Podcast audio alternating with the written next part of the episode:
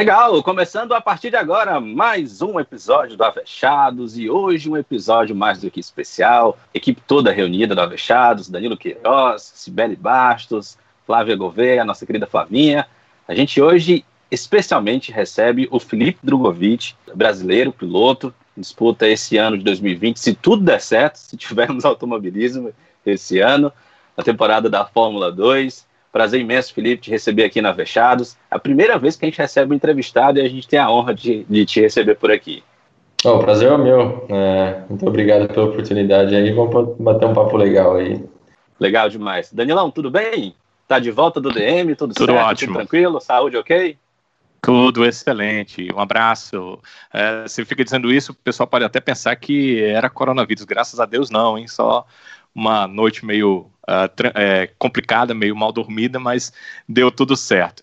Um abraço, é bom a gente estar tá de volta, um excelente podcast para todo mundo e é legal a gente estar tá aqui com o Felipe conversando sobre é, pilotos de categorias de base, tentando chegar aí à Fórmula 1. espero que ele é, logo, logo esteja por lá, já vai disputar a Fórmula 2 esse ano.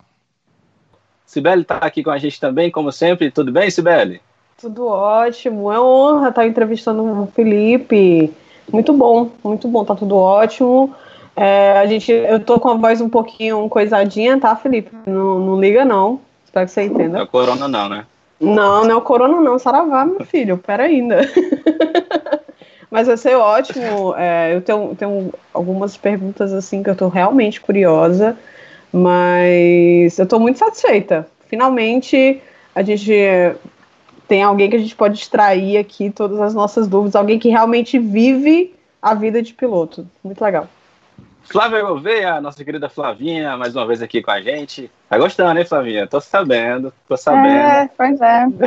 Eu disse que eu voltava, tá vendo? Eu disse que eu voltava. Quem sabe, fico.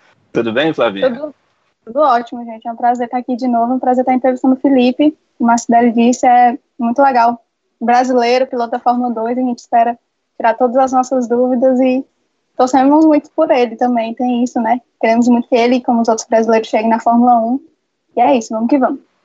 Felipe, que completou, hoje nós estamos gravando, dia 24 de maio. Felipe completou ontem, dia 23 de maio, 20 anos, não é isso, Felipe? Sim, 20, 20 anos. Legal, parabéns. Pedi aqui o editor para subir aquela, aquele tema básico de parabéns aí para o nosso Felipe. Felipe, você tá, tá na Itália, não é isso? Tô na Itália, tô morando na Itália agora. Tá morando na Itália. A sua equipe, ela tem a moto, a MP Motorsport, ela tem é, sede na Holanda ou é na Itália? Ela fica na Holanda, perto de Rotterdam, é, uns 20 quilômetros de Rotterdam. Felipe, como é que tem sido essa rotina? Vocês eram para ter começado o campeonato em março, estamos a quase chegando em junho, e até agora a gente vislumbra a possibilidade de corrida em julho, né? Como é que você está se preparando nesse tempo todo? Como é que tem sido a sua rotina? É, nesse, tem sido a sua rotina nesses últimos meses, não só como piloto, mas também como pessoa? Conta um pouquinho aqui para os nossos ouvintes. Bom, é, eu acho que, bom, começando da onde esse problema realmente deslanchou, que foi é, logo depois do nosso primeiro teste no Bahrein, é, tivemos o primeiro teste, os três primeiros dias de teste do ano. E, bom, depois de lá, eles disseram que viria a ser provavelmente adiado, mas não disseram que ia é, ser tão longo assim esse período. Bom, mas depois de um tempo eu acabei voltando para, voltei para a Holanda, depois consegui voltar para casa aqui para a Itália.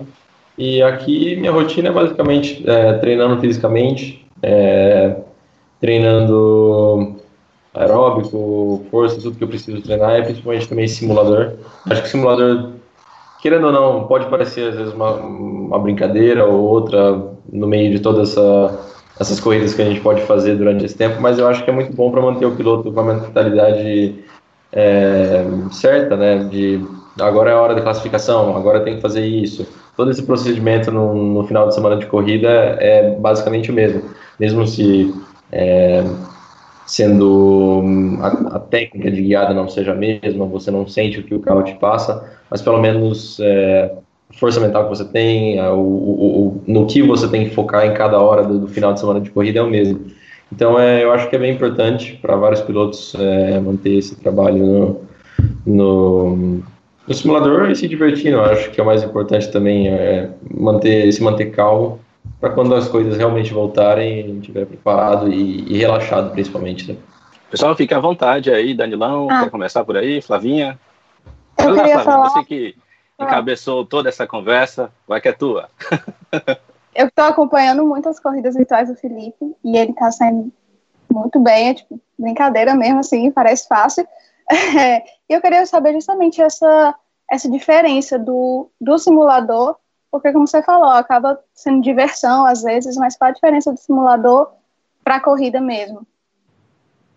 É, bom, eu acho que a principal diferença é, é o valor real da corrida. Logicamente, na vida real você tem mais pressão, você tenta fazer tudo é, com no maior detalhe possível, tirando a maior diferença possível em cada detalhe. E no simulador, lógico, que você disse, é um pouco mais de diversão, mas é, eu acho que do jeito que os simuladores estão, pelo menos o que a gente usa agora, ou pelo menos que eu nem o que eu streamo, o que eu uso realmente para treinar, é, são relativamente muito bons. E, e é isso que eu acabei de falar. Esse procedimento de você conhecer uma pista, de você chegar numa pista e extrair o máximo do carro, é, pode ser até com um carrinho de rolimã, que é, é o mesmo procedimento. Você tenta sempre é, chegar ao melhor, melhor ponto nas freadas, depois você tenta descobrir o limite dos pneus, como é, manusear os pneus durante a corrida. Então, eu acho que isso, esse procedimento é o mesmo da vida real. Mesmo se a técnica não é a mesma, o procedimento é o mesmo. Então, é bom é, manter isso é, repetindo na cabeça. Felipe, sobre é, essa questão virtual, né? Você venceu o, desafio das estrelas, né? E havia vários pilotos importantes, né? O Felipe Massa, o Tony Canaan, o Felipe Nasser, o Barrichello, e parece que se disputou mais próximo com o Dudu Barrichello, mais próximo entre aspas, né? Porque pelo que eu vi, você teve 145 pontos, Dudu 60 desafio aí das estrelas que você venceu também foi nesse âmbito virtual. Ah, foi muito legal. Quem, quem organizou foi o, o Dudu Barrichello e o Enzo Fittipaldi. É, foi um campeonato bem organizado, bem feito. Acho que todos os, é, todos os integrantes, todo mundo que participou, participou bem. Acho que a maioria se divertiram, que é o mais importante no caso, mas é, pelo menos andando na frente eu levei a sério o negócio, treinei.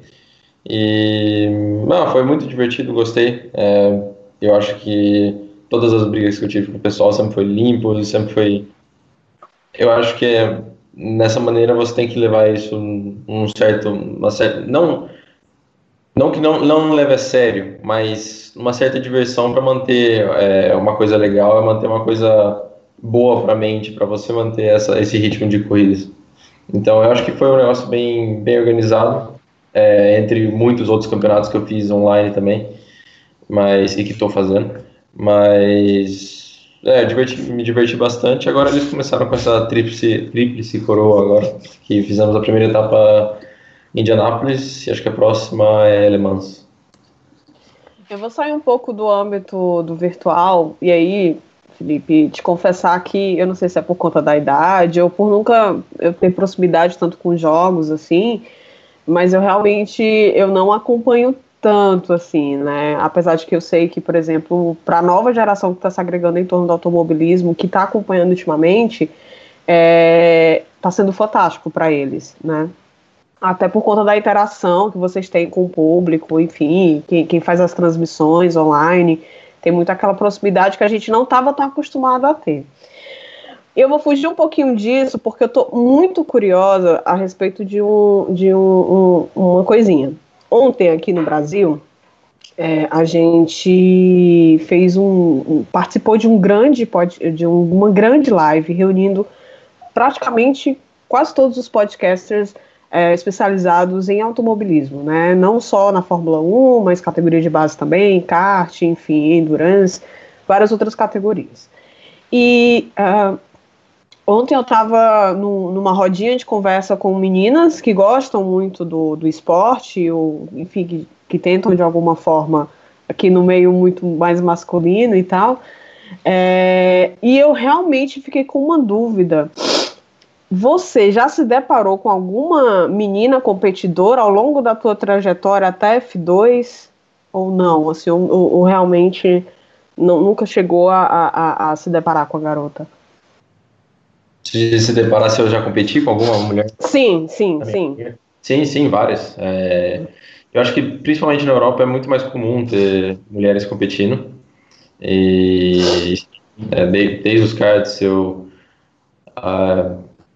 eu acho que quem sempre andou comigo foi a Sofia Flores, que sempre esteve desde o kart, na Fórmula 4 andei junto, e entre outras também, agora sempre no mesmo ambiente, tinha a Calderon também, que ela estava na Fórmula 2 ano passado, mas da mesma forma, é o mesmo paddock, mesmo lugar onde a gente come, então é sempre junto. É, então sim, sempre tive é, junto com, correndo junto com mulheres, principalmente na Europa e aqui é bem, bem mais comum do que no Brasil até. Ah, muito bom saber disso, porque a gente estava na discussão é, do caminho é, que uma mulher trilha até chegar no topo do automobilismo, por que está tão difícil, por que, que, é tão truncado, e aí a gente comentou sobre a possibilidade de, de realmente continuar com a categoria só para elas, né, que é a W Series, que inclusive está indo para o âmbito virtual também. E, mas assim, muito bom saber disso, que pelo menos aí na Europa a gente tem mais possibilidade de ver mais meninas competindo. Muito legal.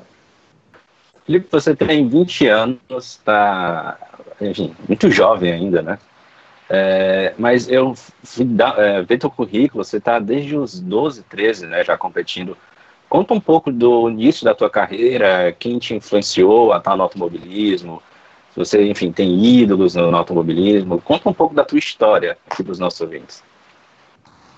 Bom, é, minha família sempre teve um pouco envolvida no automobilismo. É, meus tios correram de desde é, tudo quanto é carro de marcas até Fórmula Truck, que foi meu último tio que correu, foi bicampeão da Fórmula Truck. E eu comecei, a primeira vez que eles me perguntaram se eu queria testar um kart foi em 2008, final de 2008.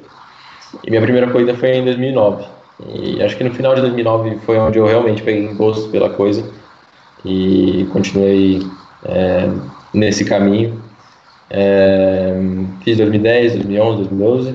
Em 2013, é, isso tudo no Brasil. 2013 eu, foi o meu primeiro ano que eu corri na Europa, corri no Brasil e na Europa junto, é, de, de estudo de kart.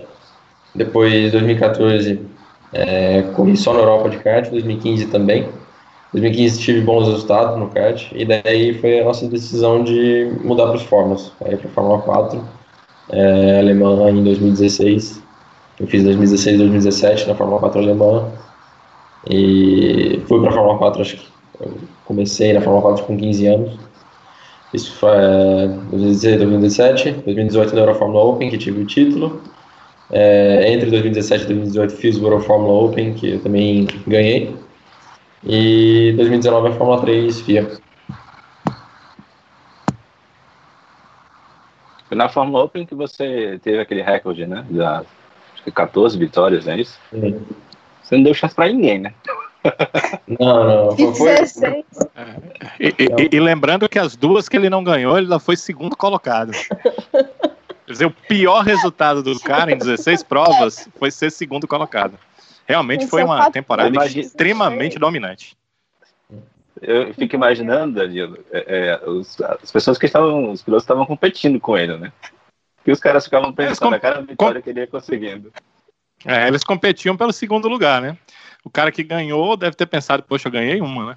Deixa eu ganhar uma aqui. Realmente ele foi muito dominante, né? Foi uma temporada extremamente dominante, né? E a temporada começou dominante, eu estava até conversando com ele em off antes, pelo MRF Challenge, né? Porque ele já tinha vencido o MRF Challenge eu até tinha anotado, não sei se eu vou encontrar aqui, mas os números também foram extremamente bons. Foram 10 vitórias em 16 corridas. É um campeonato que acontece na Ásia, né? Eu cheguei a ver uma corrida na Índia que ele participou, como eu estava dizendo aqui para ele, pelo streaming, né? E os nossos amigos que ouvem podcast já tentaram assistir alguma coisa em streaming no Brasil, principalmente da Europa, sabem da dificuldade. Hoje está um pouco mais fácil, mas na época era ainda mais difícil mas é, realmente foi, uma, foi um ano muito dominante ali, o final de 2017, porque no final de 2017, é, Felipe, se eu não me engano, você já ganhou duas provas na, na Eurofórmula, né? Você foi fazer um teste é, contra pilotos que estavam competindo naquela temporada e me parece que você fez uma pole e ganhou duas provas, não é isso? É, sim, é, eu, eu, eu acabei a temporada de Fórmula 4 alemã e fiz a última corrida da Fórmula 3 FIA e a última corrida da Eurofórmula Open.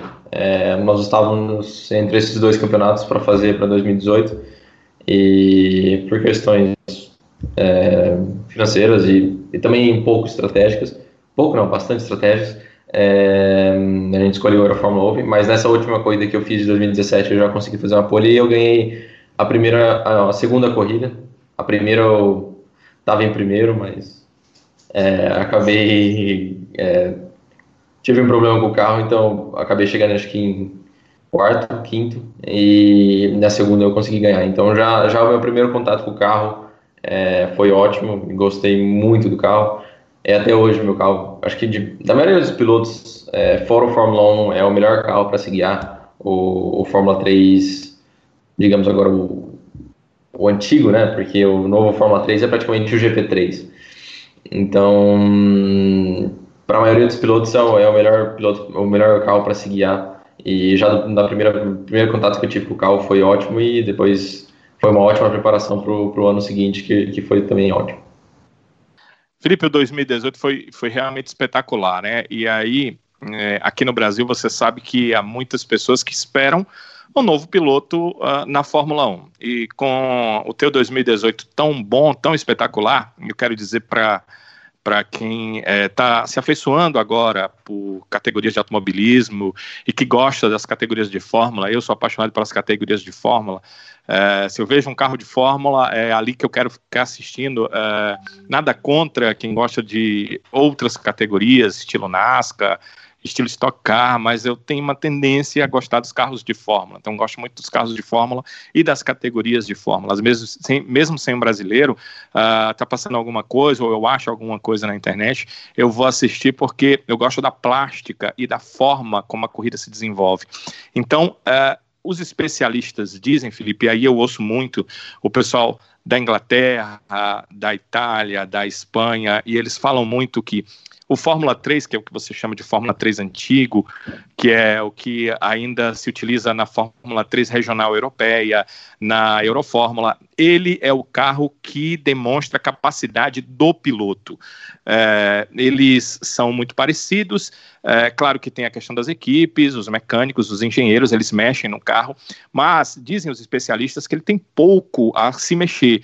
É, e é um carro que demonstra muito mais a capacidade do piloto do que do carro. E isso amplia o que você acabou fazendo lá na Fórmula uh, 3 espanhola ou Eurofórmula Open, porque é o que dizem os especialistas, né? Depende muito mais do piloto do que do carro. Mas você teve uma transição para a Fórmula 3, e aí que você falou da Fórmula 3 Internacional, que poderia ter acontecido em 2018, aconteceu em 2019, mas ela já toda, toda modificada, já correndo junto com a Fórmula 1, uh, ah, já correndo no lugar da GP3, ela ficou no lugar da GP3, por isso você falou dos carros, e você teve uma certa dificuldade.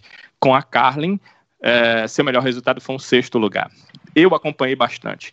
Até aquele teu sexto lugar, eu percebia que nas provas, em todas as provas, você ia ganhando posições é, em todas as provas. Então eu imaginei, poxa, o Felipe já está começando a dominar o carro em algum instante. é, ele vai marcar pontos. E aí você conseguiu uma sexta colocação. Só que depois disso, a própria equipe degringolou, percebi que tanto você quanto seu companheiro tiveram dificuldades em chegar ali entre os 10. Você continuava largando lá atrás, ganhando algumas posições, mas não dava para chegar entre os primeiros colocados. Eu quero entender o teu 2019. O que, que foi que aconteceu em 2019, depois de um 2018 tão bom, tão avassalador? por ser um carro novo, é, era um carro novo até então, é, tem seu, seu processo de desenvolvimento com cada equipe. E hum, acho que desde o primeiro contato que a equipe teve com o carro novo, é, nós preparamos tudo que a gente poderia preparar na equipe e tudo mais. É, mas já o primeiro contato na pista não foi ótimo, não foi na direção que a gente queria que fosse. Então, eu acho que a gente acabou errando um pouco a filosofia do carro é, na preparação. Então você, você sempre tem que, sabe, você quer um carro, é, esse carro aqui tem, você tem sempre uma filosofia, ou seja, o carro tem que ser um pouco mais traseiro para você fazer as curvas mais em V, ou você tem que carregar mais velocidade para a curva. Então, lógico que é uma coisa muito geral isso, isso vai mudar de pista para pista. Mas a direção que o carro é, do setup, ou, ou pelo menos do desenvolvimento do carro, a gente errou no começo e então isso fez com que a gente perdesse muito tempo. É, eu acho que num, num, num, campeonato que tem ótimas equipes e para todos o carro novo, essa curva de desenvolvimento do carro a gente ficou para trás, então consequentemente a gente ficou para trás durante o ano inteiro. Eu acho que a gente chegou a se aproximar das outras equipes e, e ter algum, algum é, pedacinho de cada corrida que a gente podia parecer, nossa, olha, está melhorando mas acho que a gente nunca realmente encontrou o que poderia fazer é, no carro durante o ano inteiro. Então, digamos, entre parênteses, um pouco a equipe ficou um pouco perdida. E, logicamente, com uma equipe que não sabe nem. Não é que não sabe, mas pelo menos não tinha encontrado realmente o que é, fazer com o carro, também não ajuda para os pilotos, porque os pilotos também não sabem realmente é, como é que eles devem guiar o carro. Então, acho que uma coisa levou a outra e acabou que a gente ficou naquele meio do grid se matando ali o ano inteiro. E eu acho que é, tanto eu como o Logan Sargent, que era meu companheiro de equipe ano passado, nós dois acabamos ganhando relativamente bem. É, eu tinha um pouco mais um pouco mais de dificuldade do que ele na classificação e ele um pouco mais de dificuldade do, é, do que eu na corrida. Então, mas dava para ver que a equipe inteira não estava ali, porque se pegasse nossa volta perfeita da classificação com a nossa volta perfeita da corrida, era faltava meio segundo, três décimos para as equipes de ponta. Então, é, realmente é, faltou da equipe ali. E eu acho que não foi um problema de vontade nem nada. Eu acho que a equipe inteira trabalhou do jeito que se deveria trabalhar e com vontade para achar o, o, o setup do carro, ou pelo menos a filosofia do carro, mas eu acho que essa, esse erro na, na, na direção que a gente foi no começo do ano acabou comprometendo a gente bastante. Então. E, Oi, pode falar.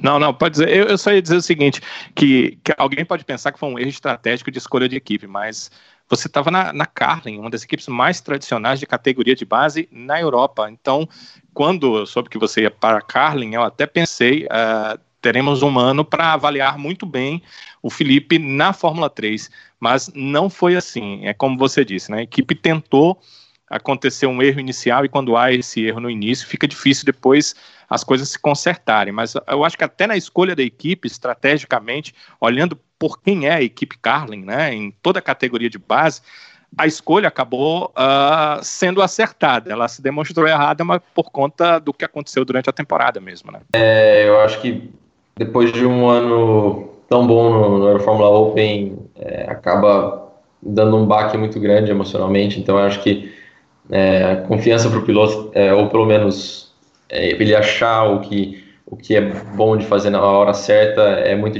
muito difícil, ou pelo menos uma volta de classificação que, principalmente com os Pirellis, que é, que é muito complicado de se usar, é, você tem que ter certeza absoluta do que você vai fazer antes da volta de classificação. Isso para o piloto que está um pouco inconfiante é, é difícil realmente. É, é você, no meio da volta, você está pensando, nossa, será que eu vou frear nos 100 ou nos 90? Será que eu vou fazer isso ou aquilo? Isso é a pior coisa que pode se acontecer. Então, acho que uma coisa levou a outra e, e é lógico que a gente não é que pode culpar um ou outro, mas é, é difícil ter um ano tão bom e um ano tão ruim e, é, e, tentar ainda ter um resultado bom. Até, até no, no final de semana que eu tive o sexto lugar, é, na, na corrida com o grid invertido, eu andei a corrida inteira em terceiro lugar. Logicamente o ritmo estava horrível, mas é, pelo menos se a gente, eu acho que se a gente conseguisse tiver, ter tido aquele pódio, é, teria dado um bom up na, emocionalmente também na equipe, que poderia ter ajudado, e não aconteceu por causa do toque lá com o Schwartzman. Então, é, foram. É um pecado isso, porque é, poderia ter sido muito melhor, mas é o que é. Eu acho que a gente não pode mudar o que, que já aconteceu, e, e, eu acho que isso, tudo que, que aconteceu, eu acho que eu tenho que só pegar como aprendizado que certamente me ensinou muitas coisas. Você, de alguma forma, tenta trabalhar isso para esse ano, para as possíveis dificuldades que você também pode vir a ter para esse ano de 2020? Bom, eu acho que é, as maiores dificuldades que eu tive foram mais, é, acho que não técnicas, técnicas eu, eu acho que sempre minha, é, meu nível técnico foi sempre bom. Lógico que a gente sempre está tentando melhorar e, e, buscar um limite de, de todos esses é, essas, esses tipos de, de modos que a gente pode melhorar. Mas se eu pudesse dizer alguma coisa que eu deveria melhorar realmente no ano passado, que foi o que eu realmente foquei para esse ano, é, é mentalmente, emocionalmente, estar tá preparado e estar tá concentrado. Acho que a concentração, depois de um ano daquele jeito, é, é ruim, de, é difícil de se, é, de se conseguir novamente. Então, eu acho que eu consegui bem é, ter essa concentração, ter essa confiança novamente e já no teste no Bahrein, acho que foi muito bom. É, me senti bem com o carro, me senti bem com a equipe, acho que tudo é, casou muito bem. É, principalmente o engenheiro, o pessoal que eu tenho contato, é, eu acho que me apoiaram muito, muito no teste e, e acho que combinam com o meu modo de trabalho. E acho que isso, isso já faz, consequentemente, todo, todo esse processo é, de concentração, de tranquilidade do piloto é, já ajuda muito isso, porque se o piloto vai para a classificação tendo confiança no engenheiro, tendo confiança que o carro vai estar bom, é, já é um, muda completamente é, a concentração do piloto, na minha opinião. É, o Felipe, ultimamente a gente tem visto, por exemplo, no Drive to Survive, todos os bastidores, óbvio que com uma dosezinha de, de roteiro, né, para a história ficar boa de ver, mas eu tenho muita curiosidade sobre isso, sobre os bastidores das categorias de base, porque quando a gente olha para a categoria topo, né, do automobilismo, que é a Fórmula 1, me parece que é muito cada um por si, né? E o Drive to Survive, assim, é, é, é, parece que redimensiona isso realmente para ser realmente cada um por si. Como é que nas categorias de base, é, em relação você com a equipe, você seu companheiro, é, esse ano tu tá sendo companheiro do Matsushita, né? Sim. É isso mesmo. É, como foi na, na, nas categorias de base pela, pelas quais você passou, essa relação com o teu companheiro, se realmente há algo é, de compartilhamento de conhecimento entre vocês, ou se realmente já é uma preparação, é, porque está todo mundo ali é, concorrendo para o mesmo funil, e um funil muito, muito, muito, muito pequeno. É, como é que é, assim, nos bastidores da, das categorias pelas quais você passou, a relação com outros pilotos e com os companheiros? É, eu acho que. Hum, acho que na Fórmula 4 é, você tem uma relação mais, digamos, amigável com os pilotos. É, você vindo do Fórmula do, do kart, por exemplo, a maioria do, do pessoal é amigo, se conhece e tudo mais. É um clima um pouco mais descontraído. E, mas mesmo assim, eu acho que qualquer categoria, seja desde Fórmula 4 a Fórmula 1, o seu principal rival é teu companheiro de equipe. E, eu acho que com todos os companheiros de equipe que eu tive até agora, foram é, todos os relacionamentos que eu tive foram bons, sem, sem problemas. É, até agora com o Matsushita foi muito bom no teste que eu fiz com ele, em todo o trabalho que a gente fez na equipe antes, no simulador. É, ele sempre tentou me ajudar. É, bom, até o teste, né? Vamos ver agora depois. É, acabei sendo um pouco mais rápido que ele, então vamos ver depois.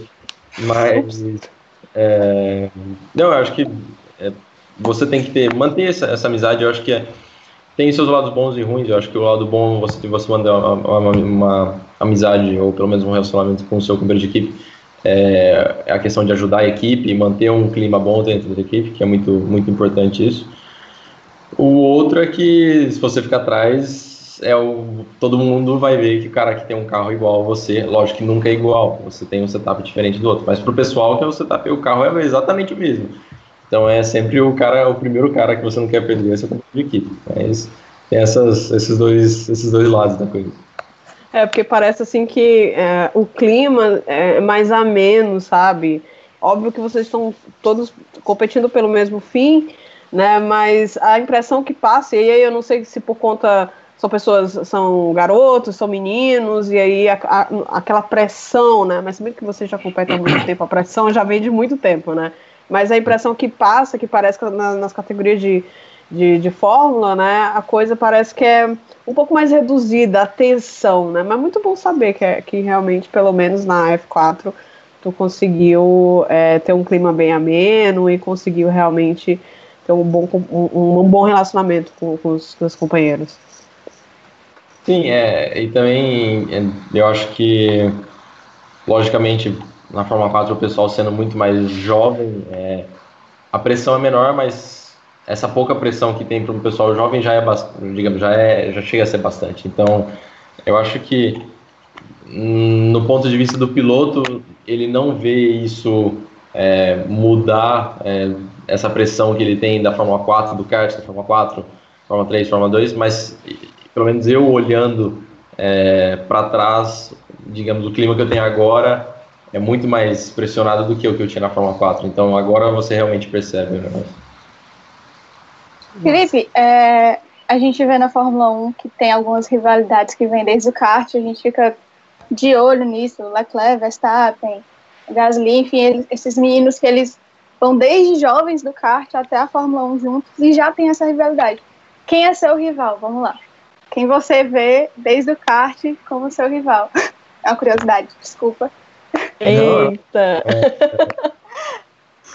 Eu nunca tive um rival, eu acho que, que, é, correu comigo em todas as coisas que eu, que eu fiz, mas eu acho que os que se criaram mais rivais meus foram os da Fórmula 4 alemã, que foram o, Armstrong e o Vips. O Vips não vai correr de, de Fórmula 2 esse ano, vai correr de Super Fórmula, mas é, talvez eles podem ser os que os, os rivais mais fortes que mais fortes não mas mais é, com mais frequência que eu tive rivais foram sempre eles. Entendi entendi. A Maria o, Tem algum o, mala? o Felipe Fala, também Felipe. o Felipe o Felipe não deixa ninguém ganhar realmente cadê o rival? Procurando o rival né? Procurando o rival. procurando é. Procura sim Felipe, desse grid da, da Fórmula 2, é, desses pilotos que você vai ter pela frente, você é, conhece algum, assim, de, de proximidade? É, chegou a correr contra algum deles? já fez aquele dossiê sim sim quem, que- quem é que eu tenho que bater Aquele estudo profundo? Ah, Não, já corri contra muitos. É, logicamente, a maioria é um pouco mais velho do que eu, um ou dois anos mais velho. Mas eu acho que realmente que sempre veio nas categorias que eu corri, foram sempre o Armstrong, o Lundgaard, é, o Schwartzman. Então, a maioria, pelo menos 60% do grid agora é, se conhece bem e já, já vem correndo é, um contra o outro desde as categorias de base, desde o kart. Então, tem suas exceções na Fórmula 2 que, do, do pessoal que já tem já está lá faz muito tempo, que nem o próprio Matsushita, o Markelov, mas é, acho que em um teste você acaba conhecendo, ou pelo menos vendo o pessoal, então acaba já, entre aspas, conhecendo. O meu companheiro de equipe, pelo menos agora, já digamos que a gente já se fala bastante desde o do primeiro da primeiro contato que a gente teve a gente, ele já começou a me ajudar bastante já a gente ele realmente falou que a gente precisava dar um, um up na equipe porque todo mundo era novo na equipe então todos os mecânicos engenheiros equipe é completamente diferente então a gente precisava trabalhar realmente em equipe para melhorar e, e ter um, um, bom clima da equipe. Então, foi, foi um bom contato que eu já tive com ele. Não Falei que você falou, já que você falou. Pessoal japonês, Eita, menino! É, tem hora que não quer ninguém falar, tem hora que todo mundo quer falar ao mesmo tempo. Felipe Cearense, Cearense é assim, viu? E também meio engraçadinho. Eu só ia dizer o seguinte, Felipe, não deixa, não deixa o, o Matsushida conversar com o pessoal em japonês, tá? Pra ninguém escolher nada de ti. Não, ano passado, eu já tive, ano passado eu já tive companheiro de, de equipe japonês, o, o Natori e Nakali, então mas o pessoal da Honda, da Toro Rosso estava lá com ele, então já, já, já, sei como é que funciona. E os brasileiros da Fórmula 2? Vai lá, Danilão. Pedro Piquet, o, o Guilherme Samaia, eles são mais velhos, né, você também, mas você já teve algum contato com eles? Sim, sim, bastante também. É, Pedro, eu conheço ele desde 2010 e desde o kart, então a gente se conhece bem, sempre se falou, eu acho que ele é uma pessoa muito boa e sempre foi rápido, mas acho que ele se demonstrou bastante agora no último ano da Fórmula 3, lógico que ele já tinha experiência, mas está andando muito bem e o Samai, eu, eu fui companheiro dele também no ano da Eurofórmula, eu fui companheiro dele de equipe. Ele sempre andou na minha, na, na minha equipe. Então, conheço os dois também, tenho amizade com os dois. E é legal ter o pessoal que você conhece na mesma categoria, né? Então, já conhece como, como você pode trabalhar com eles. É, Felipe, como foi a escolha pela MP Motorsport, né? É, a Fórmula 2, a gente sabe que é cheio de equipes, a MP é tida como uma equipe intermediária, muitos pilotos bons. É, começaram por ela, depois vão buscar uh, uma arte, Grand Prix, uma equipe para buscar o título uh, e você escolheu a MP. E você estava até falando que teu companheiro Matsushi estava dizendo ah, todo mundo é novo, meio novo na equipe e tal. O uh, que, que você pode dizer sobre essa equipe e por que a opção por ela? Bom, é, o primeiro contato que eu tive com a equipe já, já foi desde o do ano da Eurofórmula. É, tivemos assuntos de corrida de GP3 e tudo mais com eles, então eu já conhecia eles. O é, próprio, próprio quem cuida da minha carreira é bem amigo deles. E ele ficou sabendo que. Hum, não, nós ficamos sabendo que a equipe ia renovar bastante por dentro. É, teve engenheiros vindo de fora, de equipes muito grandes, então engenheiros com muita experiência. E essa equipe acabou passando por essa, por causa dessa, desse, desses engenheiros novos, desses chefes novos, é, eles deram um upgrade na equipe inteira. Então renovaram muitas coisas, mudaram o método de trabalho de muita gente. Então, realmente é, é, impressionante o que eles conseguiram fazer, revolucionaram a equipe praticamente por dentro. Não pode se parecer por fora, mas por dentro mudou muita coisa, então é praticamente uma equipe nova. Então, eu acho que desde o contato que a gente teve com eles é, foi muito bom. É, no final do ano de 2019, a gente soube que ia ter essa mudança e ele, a gente conseguiu ter, ter a oportunidade de testar com eles no final do ano é, em Abu Dhabi e o treino foi muito bom, muito positivo. Então, dali eles quiseram assinar e, logicamente, fiquei muito feliz com isso. E já, já no primeiro treino, agora, esse ano, foi, foi ótimo. Realisticamente, o que é que dá para pensar com a MP Sports em 2020? Realisticamente, eu também não sei.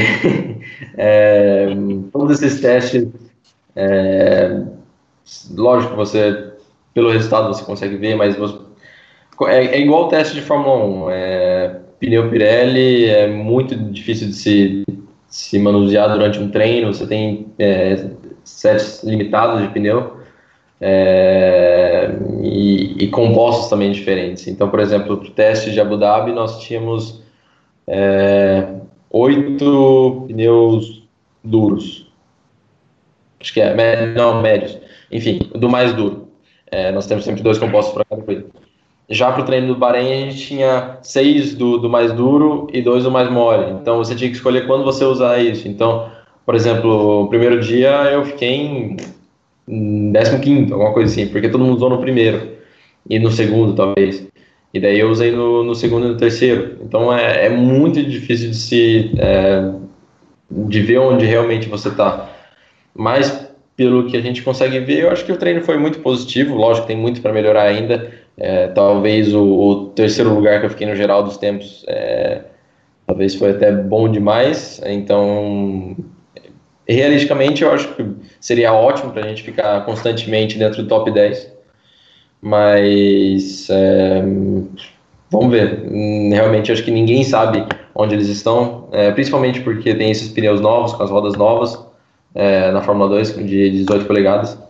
Então vai mudar bastante, o, a dinâmica do carro muda bastante. Então vamos só ver agora na, na, na primeira etapa do ano. Você acha que pode mudar muita coisa, Felipe? É, essa temporada ela vai ser uma temporada é, mais curta, né? Por conta do calendário. A, a, as pistas, né? A ordem das pistas também deve mudar. Vocês iam começar lá pelo Bahrein, iam até Abu Dhabi. Agora a possibilidade de começar pela Áustria junto com a Fórmula 1. Você acha o que que essa, o que que a pandemia do coronavírus pode impactar nessa temporada na sua avaliação? Pode tornar mais equilibrada? Você acha? Eu acho que não. É, acho que o que tinha que ser sem a pandemia vai ser com a pandemia. Não vai mudar muita coisa em, em, termos de, de resultado das equipes, porque é, com os recursos de uma equipe de Fórmula 2, não que sejam poucos, são muitos, mas é, acaba realmente para você ganhar performance você tem que testar e, e, e ficando parado assim não, não, não, se muda muita coisa. Então é, eu acho que não deve mudar muito em questão de resultados das equipes, vai mudar, lógico, no, no, no jeito que a gente vai fazer o approach para cada corrida, como a gente vai se preparar, isso vai mudar bastante. É, principalmente por causa que é, a gente teve que ter mais tempo de preparar os, todos os documentos que a gente precisa fazer e, e tudo mais que precisa se fazer fora das, das pistas.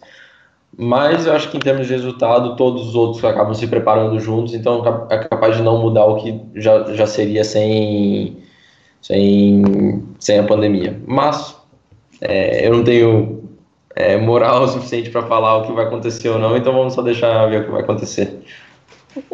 Nem bola de cristal, né? Pegando um pouco o gancho da, dessa espera, dessa expectativa, deve estar com a expectativa muito alta, né? De, enfim, até a gente mesmo é, que, que, gosta do esporte estava com a expectativa, tá ainda de esperar se realmente as coisas vão andar, né? É, a gente sabe que esse período parado não é fácil para muita gente, né? E principalmente para a saúde mental. E aí eu te pergunto, Felipe, quem é o teu suporte? Né? Quem é que, que, que, que faz esse papel de suporte ao longo da tua carreira? Quem te aconselha? Quem você realmente confia? Para abrir os teus planos uh, de carreira, tuas expectativas, tuas vontades? Bom, é, eu tenho eu posso chamar de manager, meu manager praticamente é, é o Joss Kleis, que é, é o ex-projetista da Dalara, agora ele é chefe de, de projetos da Dalara. E ele sempre foi quem me ajudou muito. No começo, primeiramente por, por amizade com meu tio e com minha família, e agora com realmente a gente está trabalhando de uma forma certa, né? E ah, ele que, que sempre me coloca, nos coloca em contato, em contato com as equipes, é, planeja os, os, contatos e tudo mais. E meu primo e meu tio quem, quem sempre é, finaliza essas, esses contratos ou essa parte mais burocrática é sempre meu tio e meu primo é, no Brasil. É, esse é o, digamos, minha equipe de, de, de managing. São pessoas que realmente você confia, né? Pelo, pelo que você falou, é, já te conhece há um bom tempo, né? Um são da sua família, mas esse projetista, ele já, já vem acompanhando você durante um tempo, né? Pelo menos pelo que eu pude perceber. Sim, sim, ele veio é, desde a Fórmula 4, ele me acompanha, quer dizer, desde o kart, né, ele começou realmente a me acompanhar depois nas Fórmulas, mas é, eu acho que também respondendo a tua pergunta da, da saúde mental, quem, quem eu confio ou não, eu acho todo esse pessoal que, que a gente trabalha, você tem que realmente confiar é, e pensar que as decisões que eles fazem, pelo menos para mim, são as certas. E até agora sempre concordei com eles, sempre tive no, no caminho certo. E eu acho que nessa pausa que a gente tem agora é, é, é, fácil você começar a pensar em coisas alheias que você realmente não se deve pensar. Mas eu acho que com essa confiança que você tem, que eu consigo ter neles, é, você acaba ficando muito mais confiante no, no que você está fazendo e, e, e acaba impedindo esses pensamentos negativos. Não, pois é, a, a, até porque aí na Itália as coisas não foram fáceis, né? Agora aqui no Brasil é que a gente está meio que passando por, uma, por um período parecido, é, em termos de pico e tudo mais. Então, assim, aí a, a ventania já passou, né? Pelo menos assim, a impressão que passa. Mas é, realmente era uma curiosidade, porque já que é um período que você tem que ficar longe das suas atividades rotineiras e que, querendo ou não, muda a tua rotina, né? Então, assim, poderia, sei lá, impactar e é muito bom ter alguém de suporte ali para te ajudar a manter o foco. Sim. Indo para o lado do gerenciamento de carreiras, a gente sabe que hoje em dia é muito importante essa questão das academias. A Ferrari tem, a Renault, a McLaren tem seus, a Mercedes também. Enfim, você tem relação com alguma equipe, você tem conversas com alguma. O que, que você acha, o que, que você projeta para chegar na Fórmula 1? Você acha que é importante, que não é? Fala pra gente.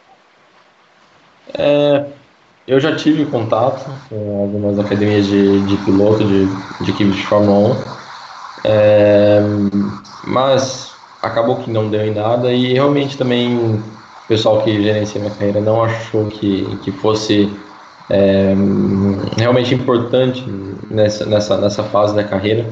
Acho que pode ser importante na hora de você entrar na Fórmula 1, na hora de você realmente demonstrar o trabalho na Fórmula 2. É, eu acho que até agora não foi a hora de eu, de eu, pelo menos tentar entrar, porque tem muitos que tentam entrar ou até entram realmente pagando, e, e isso eu não vou fazer no caso. Mas é, eu acho que isso acabou também me dando algumas vantagens, é, me dando alguma liberdade, principalmente. E, e, é o que pode também acontecer na hora, se Deus quiser, achar uma hora de entrar na, na Fórmula 1, que é o que é, muitos pilotos já, já, já enfrentaram. Você tem uma equipe com uma vaga pronta para você, mas você não pode ir porque você é piloto de uma outra equipe. Então, é, vamos ver agora. É, eu acho que tudo depende desse ano agora na Fórmula 2, como é que vai acontecer, se eu vou demonstrar um bom trabalho para a equipe ou não. E, logicamente, as equipes de Fórmula 1 têm contato com as equipes de Fórmula 2, então, é, no caso, acho que depende bastante do, do, resultado que a gente pode ter esse ano. É, Felipe, a, a, é, as categorias de Fórmula, né, elas são umas escadinhas, né? Até os números dizem isso, né? Fórmula 4, é, Fórmula 3, Fórmula 2 e normalmente o piloto quer chegar à Fórmula 1. É, já ouvi outras entrevistas tuas, sei que a ideia realmente é de chegar à Fórmula 1 na Fórmula 2, normalmente os pilotos se definem, né? Elas, eles podem ir para a Fórmula 1. É, antigamente, o piloto fazia o possível para passar no máximo dois anos na Fórmula 2, é, porque senão ele era visto com maus olhos pela Fórmula 1. Isso já não acontece mais, já há muitas, é, muitos pilotos que passaram mais do que isso na Fórmula 2 e acabaram indo para a Fórmula 1. E é, eu sei que teu, tua ideia é essa, mas existem outras categorias aí pelo mundo. Uh, a gente pode é, citar a, a Fórmula a, a, Fórmula Indy, né, que no Brasil se fala muito sobre ela. É, tem o E, que não se fala tanto aqui, mas é uma categoria. É, no Brasil mesmo nós temos a Stock Car.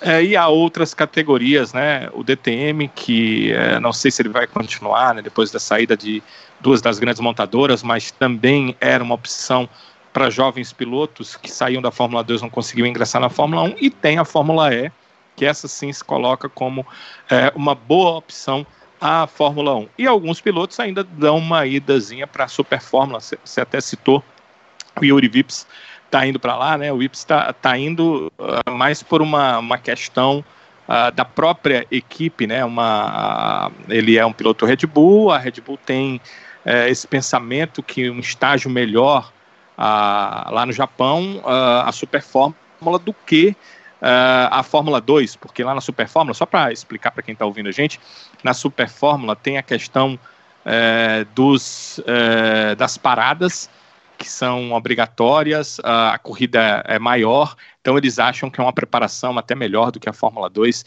para a Fórmula um, mas é uma questão muito da equipe. Eu te pergunto qual é o teu pensamento. Sei que é Fórmula 1 a princípio, mas é aquele Fórmula 1 ou nada, ou você pensa e abre possibilidade para outras categorias? Não, exatamente abro possibilidades para outras categorias. Tem inúmeras, que nem você citou, inúmeras categorias que são ótimas, você pode realmente viver do automobilismo. É, é, eu acho que Fórmula 1 ainda é com certeza meu único foco e, e não penso em outras categorias, mas se um dia é, acontecer de ocorrer por, por é, na WEC de protótipo, ou seja, de outra coisa, de Fórmula E, Fórmula Super Fórmula, certamente eu vou estar muito feliz, porque são categorias ótimas. DTM é uma das categorias que eu sempre amei desde quando comecei no kart. É, a gente não sabe o futuro da categoria, mas é uma ótima categoria. Eu, eu acabei vivendo um pouco da DTM por causa do Fórmula 4, que era é, muitas vezes era, era junto da, da, da, DTM até o Fórmula 3 FIA, até 2018, sempre foi junto com a DTM. Né? Então é, acabei indo para várias corridas de, de Fórmula 3 FIA para assistir e uma para correr também é, em 2018, então 2017. Então sei que a categoria é ótima, então uma pena tá, tá acabando assim, mas também tem o Super GT no Japão, então a Fórmula Indy tem muitas categorias que dá para viver disso, mas por enquanto o único foco é a Fórmula 1. Alguma te agrada mais fora a Fórmula 1 que você olha e diz assim, ah, se não tiver Fórmula 1, a número 2 é a categoria X? Olha, hum, eu acho que LMP1 de UX é muito legal, é, ou mesmo Super Fórmula no Japão. Eu, eu, normalmente, se fizesse essa pergunta alguns anos atrás, eu com certeza ia, ia dizer o DTM, mas agora com do jeito que a categoria está indo, com duas montadoras, não é, não é realmente legal para o piloto também. É, tem que se ver o que vai acontecer, se realmente é, vão continuar fazendo um campeonato legal ou se só vai ter 10 carros que daí com certeza não é legal para o piloto. Você já testou algum outro carro fora Fórmula, além da, das Fórmulas, kart? É, não. Hum, sempre desde o kart testei é, Fórmula 4, Fórmula Renault, Fórmula 3 Montigo, Euro Fórmula Open, que é um pouquinho diferente, tem um motor diferente, pneu, outra marca de pneu. É, GP3, MRF Challenge e agora Fórmula 2. Mas sempre, sempre Fórmula 100%, nunca testei qualquer outro tipo de carro, nem protótipo, nem GT. No teu planejamento de carreira, Felipe, você, é, vocês esperam passar quanto tempo aí de Fórmula 2? O menos possível, né? Pra... Vamos ver se a gente consegue passar para cima o antes possível. Mas, é, se eu conseguir realmente ter oportunidade de, de passar mais anos na Fórmula 2 também, tentando chegar um dia na Fórmula 1, eu acho legal.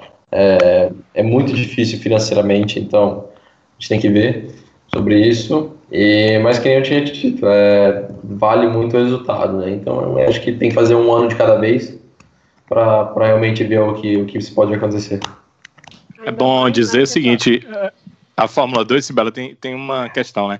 Se por acaso ele for campeão esse ano, ele não pode mais disputar a Fórmula 2, né? Ela já determina isso. Além do que, consegue logo os 40 pontos, que são uh, que é a pontuação necessária para o piloto ter condição de guiar na Fórmula 1. O, até chequei com ele antes, né? O Drogovic tem já 17 pontos, ele precisaria de 23 pontos. Então, é, os três primeiros lugares dão a pontuação para a Fórmula 1 é, uma quarta colocação já dá 30 pontos, ele já conseguiria aí a pontuação, a quarta, quinta colocação, a pontuação para chegar também na Fórmula 1. Mas aí ele poderia, por opção, fazer é, um outro ano de Fórmula 2, né? Por isso que ele também está falando isso, tem a questão dessa pontuação que é necessária para né, guiar na Fórmula 1 para ser um piloto da Fórmula 1. Tem uma pontuação um pouquinho inferior, né, Felipe, que é necessária para fazer teste na Fórmula 1 e tal. E eu sei que a Sibeli quer fazer uma pergunta, eu quero te encaixar aqui rapidamente. É, se é, já tem alguma conversa com alguma equipe, sei lá, um teste, alguma coisa em relação ao carro de Fórmula 1 que você pudesse fazer, porque eu entendo que isso é, é bem interessante, né? Você começa a se mostrar para uma equipe, para a Fórmula 1 como um todo. Era mais ou menos isso, viu, Danilo, que eu ia, que eu ia perguntar, porque complementando a pergunta que o Danilo fez, a gente está vendo que está tendo uma janela de geração aqui para a Fórmula 1, né? A Fórmula 1 está tá se reciclando, então, assim, é, tem, é, é, já teve alguma conversa nesse sentido, para sentir realmente o clima do circo? É, não, não tive nada ainda com, com Fórmula 1, é, somente por academia de pilotos, mas com Fórmula 1 diretamente não.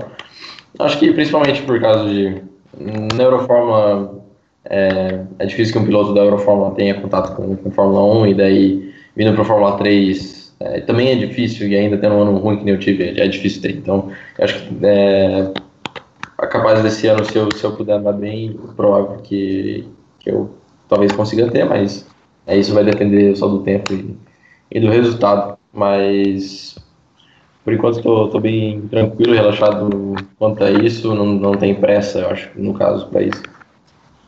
Você tem acompanhado a, a movimentação desse mercado de pilotos da Fórmula 1, Felipe? Como é que você viu aí essa, essas últimas semanas, a movimentação na Ferrari, o pessoal da McLaren também, Ricardo chegando por lá? Você, você tem, é, é claro, vai ser um objetivo seu no futuro, mas você acompanha é, como piloto e, e também com, como fã de, dessa categoria, Felipe? Como é a tua relação com a Fórmula 1? Não, eu sou fã, é, é, acabo acompanhando bastante é, da Fórmula 1, gosto muito.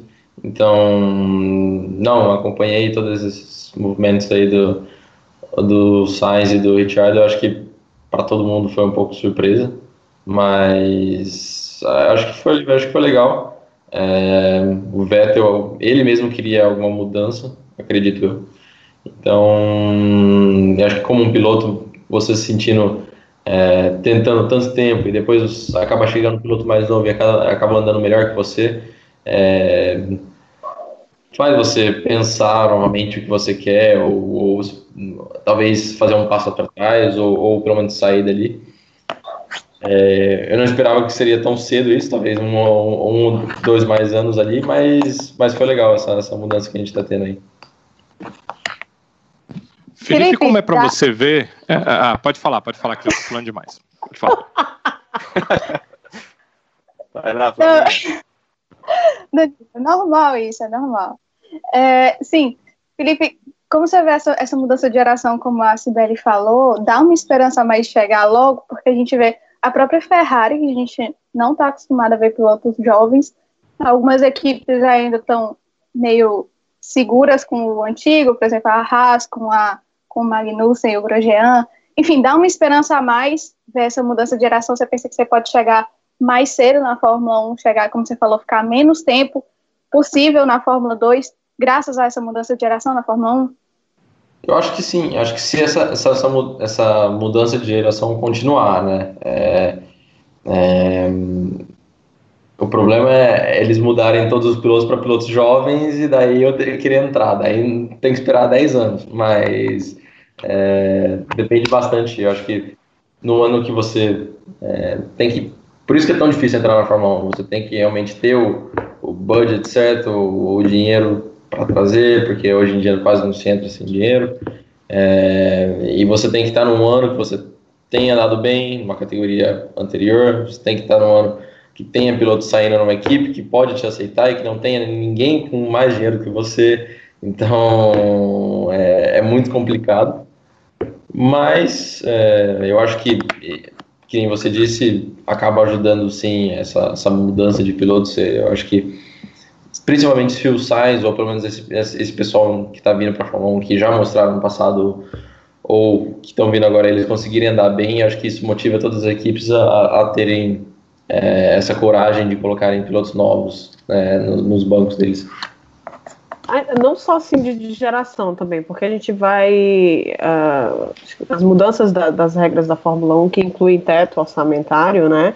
E além do mais, a gente nessa pandemia toda, que vai fazer com que as equipes tenham que, querendo ou não, é, reformular todos os seus planos financeiros, né? Então eu acho que tá uma, uma esperança aí. Acho que você não vai precisar esperar isso tudo, não. 10 anos não, pelo amor de Deus. Deus quiser, Deus quiser. Ah, ah, eu interrompi meio que a Flavinha na hora da pergunta, mas a, o questionamento era muito parecido, sabe? Só que eu queria ver uh, a tua avaliação. Pilotos como Charles Leclerc chega na Fórmula 1 e já luta numa luta direta e até com certa vantagem contra um tetracampeão como é o Vettel. Uh, o Vettel, nos seus tempos de uh, Red Bull, tinha sido batido pelo Ricardo. Chega o Max Verstappen e consegue também uh, parecer tecnicamente melhor, conseguir melhores resultados que o Ricardo uh, na Red Bull até a saída do Ricardo. E, e um Esteban Ocon que também uh, se mostrou um bom piloto na sua passagem ali e agora de retorno para a Renault. Uh, a, a, Flávia entrou por esse lado da renovação na Fórmula 1. Eu entro pelo lado de que esses novos pilotos estão mostrando para as equipes de Fórmula 1 que eles podem dar um upgrade no time, o que antes as equipes sempre pensavam uh, o novo só em último caso. Né? Normalmente uh, pensavam no cara mais maduro, que tinha uh, mais experiência de categoria. E hoje as equipes já começam a pensar pelo outro lado, até olhando para que a juventude, em muitos casos, é sinal de título, né? O Vettel ganhou seus quatro títulos muito jovem na Fórmula 1. E, eu te pergunto, isso é positivo? Quando você olha, quando você vê isso, quando você percebe isso, é, você que está próximo ali do circo, ano passado estava na Fórmula 3, é, percebe como as coisas estão acontecendo, isso realmente é positivo para jovens pilotos? Não, com certeza, com certeza é, é muito positivo. É, eu acho que todos os jovens pilotos que não estão ainda na Fórmula 1 é, verem os pilotos que estão é, chegando da, da Fórmula 2 ou da Fórmula 3 para a Fórmula 1 e conseguindo andar bem, acho que isso dá muita confiança para eles também. É, para eles, para mim, você vê que é possível falar, nossa, ele estava onde eu estava um ou dois anos atrás e agora ele está onde ele está, então eu também consigo fazer isso. Então, eu acho que isso é muito bom para todo o mercado de piloto e tudo mais. E, e para quem está vindo já na, nas categorias de base também, acho que isso faz com que eles tenham muito mais vontade também. É, e acho que também isso pode ser um dos motivos porque é, esses jovens pilotos estão tendo tão, tão bons resultados na Fórmula 1, porque eles chegam com, já com muita vontade e já com confiança, pensando que eles já podem, olha, no primeiro ou segundo ano eu já posso demonstrar o que eu sei fazer. E não precisa ficar lá tantos anos para para aprender ou, ou, realmente mostrar o que eles podem fazer. Realmente parece estar tá tendo essa mudança, né, da coisa do de ter que aprender, de ter um, um piloto ali é, mentor, a gente pode utilizar essa palavra, né? Porque realmente, com o exemplo da Ferrari agora, com dois pilotos jovens, o piloto mais maduro, o piloto multicampeão, parece que, entre aspas, não teve tanta serventia assim em relação a passar conhecimento, enfim. Mas hoje, qual, qual piloto hoje que você vê assim é, na Fórmula 1 como alguém para se espelhar? Assim, esse cara é um cara que eu, eu sabe, eu admiro e, e quero entre aspas aqui, né, seguir os passos, assim, qual, qual piloto, pode ser o piloto que, que você, enfim, cresceu admirando, mas qual piloto atual da Fórmula 1 que você vê assim, esse cara é o cara? É, acho que cada um tem seu aspecto, é, que realmente dá as qualidades a cada piloto e, e, e depende também do ano do piloto, é, tem ano que, que um piloto pode ser melhor que o outro, na mesma equipe, depois um sair e também inverter os papéis. Um, depende muito da, da, da, parte mental dos pilotos, principalmente porque, querendo ou não, todos estão na Fórmula 1 são ótimos, né? Então, é, mas eu acho que se eu pudesse escolher um para me espelhar seria o Hamilton. É, eu acho que é o piloto mais completo hoje em dia. É, talvez não, ele com certeza não não é perfeito em tudo que ele faz, mas eu acho que pelo menos todas as vezes que ele entra na pista é, o, é o piloto completo que, consegue sair da pista com, com o trabalho, digamos, pelo menos é, feito, né? Entra toda vez que entra na pista consegue é, ter um, em inglês se fala é, deliver, né? Tipo, entrega o trabalho que ele precisa ser feito. Então, eu acho que por enquanto ele é o, ele é o piloto para que a maioria dos pilotos jovens tentam se espelhar e talvez em velocidade, mesmo em, em puro é, talento, acho que o Verstappen é um dos melhores hoje em dia. É, se você talvez colocar o Verstappen e, e, o Hamilton no mesmo carro, na mesma volta de classificação, é capaz que o Verstappen seja, seja até mais rápido, mas é, toda a experiência que o Hamilton tem, toda é, toda essa, essa capacidade dele de toda hora que ele entrar na pista, ele consegue entregar o trabalho dele bem feito, sem erros, é, é bem impressionante. É, esses pilotos que a gente falou, né, que são, que são jovens e que é, elevam né, é, os jovens pilotos ou a impressão da equipe em relação a jovens pilotos, eles tiveram uma, uma questão muito particular, né? Por exemplo, o Ocon foi colocado em uma equipe pequena para passar ali um ano, para ser avaliado, para entender um pouco da Fórmula 1. O próprio Max Verstappen, que hoje a gente vê, e a mesma avaliação que você teve dele em relação a uma velocidade pura, é a avaliação que eu tenho. Talvez a gente nunca possa ter certeza, mas eu gostaria muito de vê-lo no mesmo carro do Hamilton, disputando classificação para a gente entender em velocidade pura o que pode acontecer, porque é, eu lembro de outros tempos de Fórmula 1, alguns pilotos que não forçavam tanto porque o carro fazia com que não existisse necessidade de forçar, e esse pode ser o caso do Hamilton. Então queria ver tendo que forçar contra um Verstappen, como é que seria? Isso seria muito legal. Mas esse é só um adendo para te dizer que o Verstappen passou pela Toro Rosso antes de chegar à equipe principal, a Red Bull, uh, e uh, o próprio Leclerc passou pela Alfa antes de chegar na equipe principal na Ferrari. Existem hoje essas meio que subsidiárias das equipes, né, essas equipes satélites, é, que acaba não sendo legal para a competição da Fórmula 1, mas pode ser legal para um jovem piloto ter experiência de Fórmula 1 antes de chegar na principal equipe. Como é que você vê isso? Você vê isso como realmente importante e interessante? Ou você pensa que uh, um jovem piloto uh, chegando à Fórmula 1 já entrar numa equipe principal, e aí nós temos um caso, que é o do próprio Lewis Hamilton, que chegou e foi direto para a equipe principal e já abalou as estruturas, né? Abalou um Fernando Alonso bicampeão que chegou numa equipe para conseguir seu terceiro título mundial. Eu te pergunto, é, qual a importância de entrar numa equipe menor e ir aprendendo para o jovem piloto, ou você acha que o bom piloto não precisa disso? Ah, eu acho que realmente os, fenômenos é, que nem o Hamilton realmente não demonstraram que não, não precisaram. É, mas não que se ele também tivesse passado por uma equipe é, menor antes, é, não teria feito bem para ele. Talvez teria feito até melhor. É, eu acho que um ano com uma equipe menor é bom para o piloto é, ter um pouco menos de pressão na Fórmula 1 e, e, e, se acostumar com o ambiente. Acho que toda vez que você muda de categoria, é, tem um certo tempo de, de adaptação com o ambiente e, e o método de trabalho, que, que, principalmente na Fórmula 1 muda muito, então, que acaba, no caso, virando trabalho, né? Digamos que até agora a gente está, a gente faz o que a gente gosta, então você pode realmente chamar de trabalho, mas na Fórmula 1 acaba virando realmente um trabalho. E, então eu acho que esse primeiro ano nas equipes pode ajudar muito dos pilotos que vão para a Fórmula 1 Talvez alguns não precisem realmente disso, porque é, tem a força mental de chegar ali e estar tá concentrado e realmente entregar o, o, trabalho certo já no primeiro ano, sem, sem realmente precisar passar por todos os passos, mas é, acho que para maioria, a maioria dos pilotos é muito bom ter essas equipes é, na Toro Rosso da Red Bull, ou seja, essas equipes menores para pelo menos aprender alguns anos antes. Falando em força mental, você, você usa o coach, né, que vários pilotos de Fórmula 1 ou antes da Fórmula 1 utilizam? Uh, o que, que você faz de trabalho nessa questão da força mental, que todos dizem ser tão importante, né? E é realmente tão importante.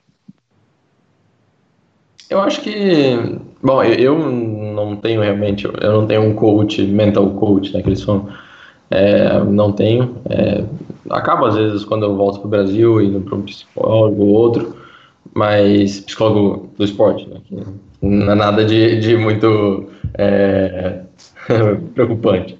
Mas é, eu acho que é, eu acho que acaba sendo importante uma hora ou outra tendo uma pessoa que sabe, é, não, não é uma pessoa para você realmente se abrir, mas é uma pessoa de te mostrar o que você pode fazer para você estar tá mais concentrado na hora certa, você estar tá com a cabeça realmente posicionada na hora certa, principalmente é, com esses muda muito, pode, pode parecer uma coisa que não é tão importante, mas por exemplo com os pilotos, com esses pneus Pirelli, que você dá uma volta na classificação, duas voltas na classificação, você tem que entregar o trabalho na hora certa, é ali pronto, acabou. Se você não entregar ali, com certeza um outro vai entregar.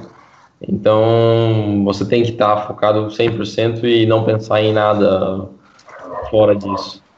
Então, eu acho que é, acho que é importante hoje em dia você ter.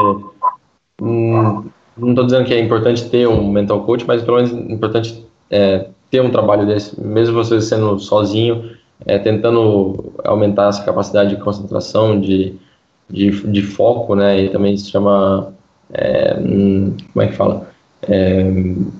Zona de flow que eles falam, que é você é o momento é, principal que você está é, 100% focado que você não pensa, só o seu subconsciente está fazendo tudo para você. Isso muitas vezes é, é, muito importante em qualquer esporte, principalmente também no, nos esportes de, de alto alto pensamento, né? Você tem no, no, no carro você tem que pensar muito, mas ao mesmo tempo, você, se você pensar demais, acaba sendo muito prejudicial. E, e esse, é aí é onde esse, entra essa zona de flow. Você tem que estar tá 100% focado, mas é, com a mente é, relaxada com tudo que você está fazendo, tem que estar tá claro dentro da mente. Então isso pode te ajudar muito, você tendo esse, esse treinamento. Além da, do automobilismo, se você também pratica outros esportes, se dedica a, a outras coisas para, enfim, desligar um pouco do automobilismo, né? Ou você gosta mesmo né, de estar 100% ali para a pista, 100% para automobilismo? É, eu tento variar bastante, principalmente a preparação que a gente faz, é, preparação não, preparo, né? É, que a gente faz pro, é, pro, pro, pro próprio esporte, para a Fórmula 2, eu acho que é, tem que ser bem feita, mas também de um, com certo é, diversão, né? Um jeito que você, você possa aproveitar isso. E aí é onde eu tento é, fazer todos os esportes do triatlon, que é legal para o aeróbico e para academia. Então eu acabo fazendo bastante, pedalo, pedalo bastante, corro bastante e nado mais ou menos. Mas acho que variando, é, variando um pouco acaba, acaba ajudando essa, essa saúde mental e, e deixando as coisas mais divertidas, né? Andando de kart também ajuda muito para os reflexos eu joguei tênis é, por sete anos, seis anos, sete. Então, gosto muito de jogar tênis quando eu tenho tempo. Agora eu tô horrível, lógico que faz quatro, cinco anos que eu parei. Mas sempre tentei é, vários outros esportes, mountain bike também, sempre pedalando bastante. Sempre gostei dos esportes e acho que variar, variar nos esportes também para preparo é importante. Não, eu achava. Só não gosta de futebol. completo, né? Não, não é, é, ele já chega assim, não, eu faço triatlon, eu. Meu filho? ah, Ela, é, é pra caramba. Não faço nenhuma corrida é, de, de triatlon, nenhuma competição. Mas pelo menos correr, eu, pelo menos onde eu vou treinar aqui na Itália, na, onde fica a nossa academia, é, sempre vira e mexe tem umas é, meia maratona, é, 10 km de corrida também, daí eu, eu faço, eu gosto. Então é divertido treinar dessa, dessa maneira. Maria, se eu faço um negócio desse, tem um balão de oxigênio me esperando na, na chegada. Eu não corro nenhum, porque eu já tô morrendo. As meninas falaram aí de futebol. Nada, nada, nada. É, nada, nada. E as meninas falaram de futebol, Felipe, você tá, realmente não gosta de futebol ou, ou gosta, mas ele não, não serve para esse momento de preparação? Eu, não, eu não, eu não gosto, mas acho que é porque eu não sirvo mesmo. É, eu sou ruim. Então, acho que é por causa disso que eu não gosto. Mas... Nem de assistir? Não, não, não acompanho nem nada. Minha família também nunca acompanhou, então acho que não, nunca tive interesse no esporte. E, e, e o resultado foi que eu sou horrível para jogar futebol. Provavelmente uma exceção para os brasileiros quando eu vim para cá. Mas é, é, o que é. Brasileiro mora na Itália e não gosta de futebol, gente. É realmente. Não sei o que dizer sobre isso. É inédito. É inédito. Pelo menos ela não se estressa, porque o esportezinho pra estressar a gente, viu, meu filho? Tá certo, tá certo. Continue não acompanhando futebol, faz bem. Mas sabe, Felipe, eu conheço um pessoal também que gosta. Eu conheço um pessoal também que gosta de automobilismo, mesmo assim anda estressado do mesmo jeito, que torce por uma certa equipe aí da Itália, sabe? Essa certa equipe da Itália. É, porque essa certa equipe da Itália está machucando o coração da gente. Já não basta estiagem de títulos, machuca o coração da gente fazendo essas coisas no meio do, do, do negócio todo. Estou com rancor, Ferrari. É, não te perdoo, Matias. Futebol, acho que hum, tá pau a pau com, com, com, com o nível de decepção que, eles, que, ele, que ele dá, que nem a Fórmula 1, né? Os fãs muitas vezes, mas futebol às vezes até é um pouco exagerado, na minha opinião. Então, prefiro manter no, no automobilismo. Gente, só tá certo. Muito bom. Felipe, não tenho nem como agradecer a, oportunidade de receber você aqui no Avechados. Muito feliz mesmo, uma honra para a gente. Você ser o primeiro entrevistado aqui do Avechados. E a gente gostou bastante aqui do papo. Foi muito legal ter você aqui e espero que não seja só essa, que tenhamos você futuramente também em outras oportunidades aqui pelo Avechados. Valeu, obrigado pela oportunidade aí também. E sim, sempre que quiserem, tô, tô disponível, só mandar uma mensagem aí, eu consigo sempre, sempre que eu puder, eu vou comparecer na, no podcast de vocês e tentar ajudar. Valeu? Ai, que massa, que massa. Quando tiver na Fórmula 1, a gente cobra. Na torcida. Valeu, é, realmente, a Flávia, chegando na Fórmula 1, a gente cobra. Pega na Fórmula 1. É. Eu ia dizer isso. Primeira entrevista da Fórmula 1 é com a gente aqui. Mas assim, é, só para tu ter ideia o quão importante é, é isso pra gente, porque a gente tá, a gente tá no estado, né? Eita. Tem alguém. A gente tá no estado. Alguém vai receber uma ligação aí. É, a, gente está num estado que não tem tanta tradição aqui no Brasil, né? E, e também porque tem muita gente, eu acho que a maioria das pessoas que não acompanham tanto a, a automobilismo sempre pergunta: e quais serão os próximos brasileiros a chegarem na Fórmula 1? Então, assim, é muito importante a gente falar com alguém que está tentando chegar na, na, maior categoria do automobilismo para dizer assim, olha, eu existo, eu estou fazendo isso, enfim. Então, assim, eu agradeço imensamente a oportunidade. Para mim foi uma experiência muito massa. Eu sou um economista, não sou um jornalista, então os três aqui já já são craques no, no, no, em manejar isso, então para mim foi ótima experiência. Muito obrigada, Felipe. Ah, obrigado eu. Fala suas redes sociais, Felipe, pra galera acompanhar. Divulga, faz trabalho. Como é que é? Opa. Faz, uh, divulga suas redes sociais pra galera te seguir ah, é, acompanhar. Todas, todas, as redes sociais é Felipe Drogovic. Bem, bem, bem fácil. é isso, pessoal. Esse foi o episódio tá, especial da Vechados. Lembrando que você pode nos seguir lá no Twitter, Avechados Podcast, lá, tá, lá está também Sibeli Baixo, se alguém quer ligar aí para Sibeli, eu acho. Também estará lá Flavia, Flavinha, Flávia Gouveia, Danilo Queiroz e eu, Sávio Manfredini. Um abraço para todo mundo, gente. Até o próximo episódio, hein?